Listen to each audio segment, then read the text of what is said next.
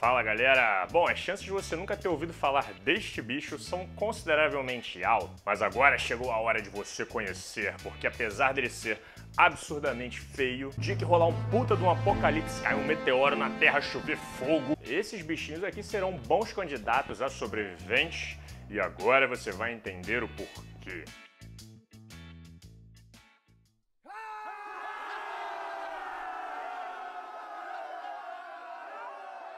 Pra quem nunca ouviu falar, esse animalzinho aqui, pra caralho, é conhecido por rato topeira pelado. E dá pra deduzir o porquê, né? Eles são encontrados na região leste da África e pela aparência dá pra gente deduzir um pouco sobre o seu estilo de vida. Pensa comigo, cara, quem é que vai topar namorar um bichinho sexy desse aqui, hein? Provavelmente alguém que não se importa com o visual, porque provavelmente vive num local onde não tem luz. A lógica é parecida com esses peixinhos incríveis aqui, ó, que dá vontade de abraçar. Se eles vivem no fundo fundo do oceano, onde não há iluminação nenhuma, não faz sentido o desenvolvimento das cores para atrair os seus parceiros. Nada disso será selecionado. E o mesmo vale para ratos topeira pelado, que vivem no subsolo em regiões totalmente escuras. E assim como o dom da feiura, eles também têm vários outros talentos e características muito peculiares. Meu irmão, se algum dia você se perguntou como as formigas seriam se elas fossem grandes como mamíferos, a resposta é: seriam parecidas com esses ratos. Eles vivem numa espécie de colônia em meio a esses túneis gigantescos que eles cavam utilizando esses dentes que estão para fora bonitos pra caramba. Meu irmão, dá claustrofobia só de pensar. Mas apesar dos túneis serem estreitos, eles podem ser bem longos, extensos, chegando até 5 quilômetros aproximadamente. Alô, tem alguém aí? É, na verdade tem gente pra caralho, cara. Eles podem chegar a grupos de até 250 indivíduos. E como toda espécie organizada, os ratos têm uma espécie de divisão de trabalho dentro dessa colônia, nessa, esse tipo de sociedade que eles vivem. Pelado número 1, um, você vai ficar tomando conta das entradas. Se chegar uma cobra invasora aí, enfia porrada nela. Rato pelado número 2. Você vai ser o responsável pela limpeza. Vai comer merda dos outros e limpar o caminho. E cavar túnel. Rato número 3. Você vai ser o responsável por procurar comida pra gente. É bom que você encontre umas raizinhas bem apetitosas. E o interessante é que eles também têm uma rainha, meu irmão. Tá ligado? Formiga, abelha, cupim. Os ratos pelados também têm uma. Uma única fêmea fica responsável pela reprodução de toda a galera e durante o seu tempo de vida ele pode chegar a reproduzir até 900 filhotes. E se alguma outra fêmea do grupo estiver com ciúme e quiser se tornar a rainha, ela pode simplesmente xingar a rainha no Twitter. Ou então brigar até a morte. Se ela ganhar, ela vira a nova rainha. The Gang of Naked. Mas essa é uma singela contextualização sobre quem são esses animais. É agora que a parada começa a ficar séria e vamos aos superpoderes e os pontos bizarros que esses animais têm. O primeiro é que os cientistas descobriram que enquanto todos os outros tipos de ratos vivem em média até no máximo 4 anos de idade, os ratos topeira pelados conseguem viver até em média 32 anos de idade. Meu irmão, 32 anos é muita coisa para um mamífero desse porte. Imagina se existisse um tipo de primata que vivesse mais do que 600 anos. É proporcionalmente é mais ou menos isso. E o mais interessante e curioso é de que eles não vão sofrendo de problemas de velhice de acordo com a idade, assim como acontece com os seres humanos, assim como acontece com vários outros animais. Eles morrem de velhice em potência total, sem sintomas. Pá, vambora, galera! Só mais três anos de vida, do Pain no Game! Que isso, Slow? Mas eles não ficam com problema de replicação celular, desenvolver algum tipo de câncer? Pois é, meu irmão, pasmem, mas aparentemente esse bichinho descobriu um segredo contra o câncer. E tudo indica que a ciência já identificou algum desses segredos. Tá usando o Game Shark? O primeiro segredo foi a identificação de dois genes ativos e presentes nesses ratos o P16 e o P27, que atuando junto, eles conseguem inibir o crescimento descontrolado das células cancerígenas. Nós, seres humanos, temos um sistema parecido. Quando a densidade celular começa a aumentar, o gene P27 é ativo, travando esse processo. Já os ratos pelados, além do P27, também têm o P16 para fazer a mesma coisa. A diferença é que o P16 é muito mais sensível e trava esse processo de crescimento celular muito anteriormente. É uma dupla camada de proteção propaganda de pasta de dente. Mas esse não é o único truque que esses ratos pelados possuem para poder travar o câncer. Um belo dia, um grupo de cientistas da Universidade de Rochester identificou algo muito peculiar numa cultura de células dos ratos pelados. Ela era escola igual catarro, igual moeba. Olha, eu falei a moeba no vídeo, agora ele vai acabar bombando, né? Porque, sabe, né? E quando eles foram investigar isso, eles perceberam que as células desse animal elas eram muito mais espaçadas do que o normal. Se liga, essa aqui é a foto de células de ratos normais. Tá vendo como é que elas são próximas, todas se encoxando, micareta, calor do momento? Agora se liga, essa é a conformação das células dos ratos pelados muito mais espaçadas do que o normal. Isso acontece porque as células deles produzem um tipo de ácido hialurônico diferente. Ácido hialurônico? Ácido hialurônico é tipo um caldo que fica entre as células. Um caldo composto por moléculas que nesses ratos são cinco vezes maior do que nos seres humanos. E além desses polissacarídeos serem tipo 5 vezes maior, os ratos também produzem eles em maior quantidade. E agora a grande sacada é que quando a célula cancerígena começa a se desenvolver e crescer, ela fica presa ao ácido hialurônico e não consegue se desprender dele, fazendo a metástase, passando para outras células e contaminando o resto do corpo. Irado, né, cara? E o mais irado é que os cientistas fizeram o experimento de remover essa camada de ácido hialurônico e observar o tecido como ficaria, o que aconteceria. E adivinha? Câncer! E se você acha que é durão e aguenta muita dor, saiba que esses ratos mal são capazes de sentir dor. Né? Um estudo publicado em 2008 demonstrou que os ratos pelados não possuem um neuropeptídeo importante chamado substância P, que é uma das principais responsáveis pela comunicação da dor nos mamíferos. Ou seja, os bichos não sentem dor, não da forma como a gente sente, pelo menos. Não só a dor, mas uma espécie de tolerância absurda a sentir o ácido também.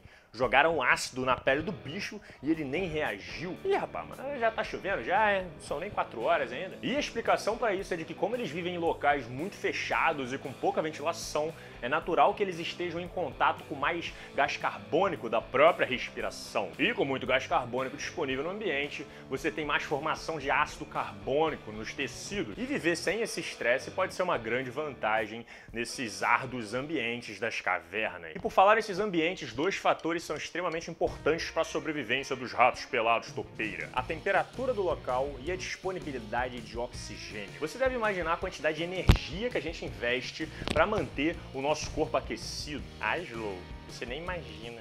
Nós, assim como quase todos os mamíferos, somos endotérmicos, ou seja, temos a capacidade de regular a temperatura do nosso próprio corpo. Mas, para surpresa de todos, com os ratos pelados o jogo é outro. Eles praticamente não gastam energia para se aquecer. Ué, ué, ué. Como eu já falei, eles vivem em túneis no subsolo, onde a temperatura se mantém relativamente estável, variando entre os 28 a 32 graus Celsius. Então, teoricamente, por que, que eles precisariam gastar energia para regular a temperatura corpórea? A real é que eles quase abriram mão desse sistema de aquecimento natural do nosso organismo, apesar do metabolismo deles ainda utilizar o aquecimento endotérmico em determinadas situações. Mas ainda há muitas dúvidas na ciência de por que e como isso ocorre, e assim que sair alguma coisa eu trago aqui para vocês. E agora vem a última dessas características bizarras que esses animais têm, que foi descoberto essa semana, saiu do forno agora e é sinistro, meu irmão. Ó, pensa comigo, se eles vivem no subsolo,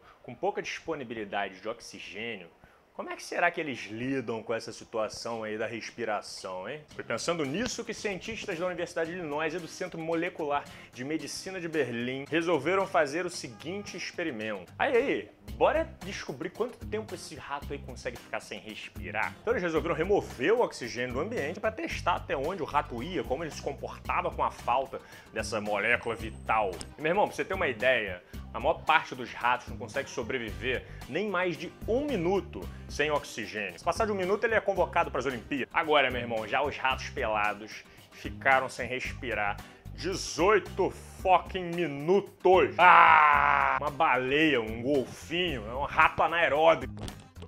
Agora, a grande questão é como que eles conseguem essa façanha? A parada é que primeiro o bicho apaga e fica inconsciente, ele fica num estado de conservação de energia. Daí o coração dele reduz os batimentos cardíacos de 200 por minuto para 50 batimentos por minuto. E é aí que ocorre o grande pulo do gato que surpreendeu muita gente na comunidade científica na última semana. Os cientistas analisaram a composição sanguínea dos ratos quando estavam nesse estado e encontraram uma concentração relativamente alta de frutose e sacarose, que são dois tipos de açúcar, e também uma alta concentração de uma molécula chamada GLUT5, que é responsável por transportar frutose para dentro das células. E adivinha, meu irmão, também foi encontrada uma alta concentração de uma enzima que é responsável por converter a frutose em uma forma que ela possa produzir energia. Ou seja, é só a gente montar o quebra-cabeça da genialidade do organismo desse bicho que a gente conclui que ele estava alternando a produção de energia de glicose para frutose. Para quem não está entendendo, eu vou explicar um pouquinho melhor. Glicose é a principal molécula que nós e maior parte dos outros seres vivos